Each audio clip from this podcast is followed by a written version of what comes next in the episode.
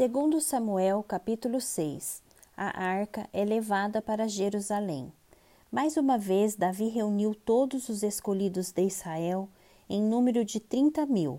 Davi se levantou e, com todo o povo que tinha consigo, partiu para Baalá de Judá, para de lá trazer a arca de Deus, diante da qual se invoca o nome, o nome do Senhor dos Exércitos, que se assenta acima dos querubins.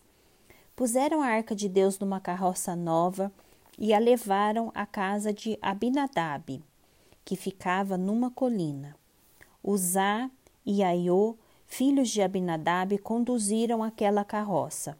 Levaram a carroça com a arca de Deus da casa de Abinadab, que ficava na colina, e Aiô ia diante da arca. Davi e toda a casa de Israel se alegravam diante do Senhor, com todo tipo de instrumentos de madeira, de faia, com harpas, liras, tamborins, pandeiros e símbolos. Quando chegaram à eira de Nacum, Uzá estendeu a mão para segurar a arca de Deus, porque os bois tropeçaram.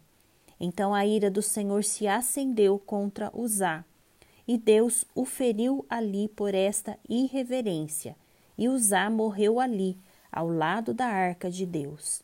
Davi ficou irado, porque o Senhor havia irrompido contra Uzá, e chamou aquele lugar de Pérez Uzá até o dia de hoje.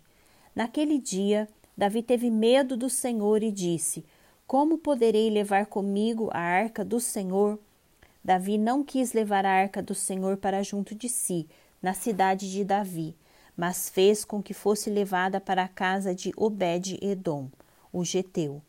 Assim a arca do Senhor ficou na casa de Obed-Edom, o geteu, durante três meses, e o Senhor o abençoou e toda a sua casa.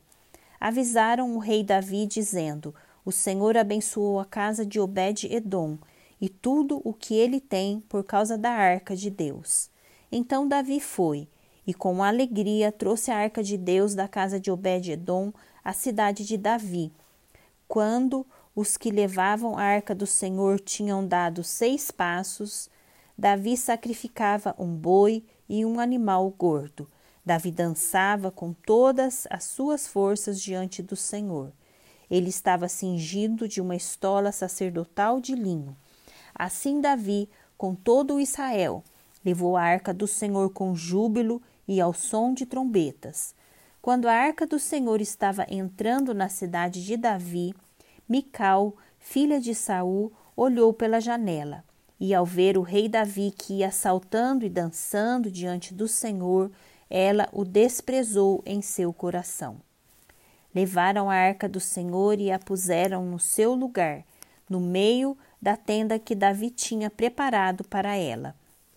Então Davi trouxe holocaustos e ofertas pacíficas diante do Senhor.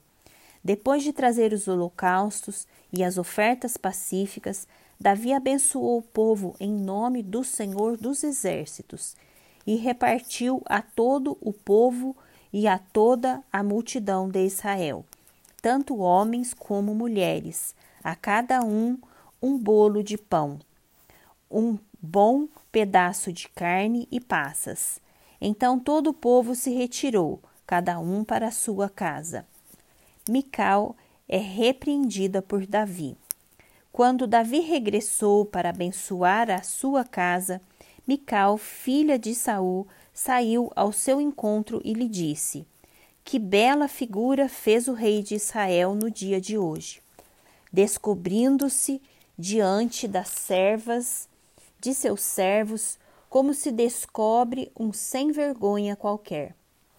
Mas Davi disse a Miquel: Eu fiz isso diante do Senhor, que me escolheu em lugar de seu pai e de toda a casa dele, ordenando que eu fosse príncipe sobre o povo do Senhor, sobre Israel. Foi diante do Senhor que me alegrei, e me farei ainda mais desprezível e me humilharei aos meus próprios olhos. Quanto às servas de quem você falou, serei honrado por elas.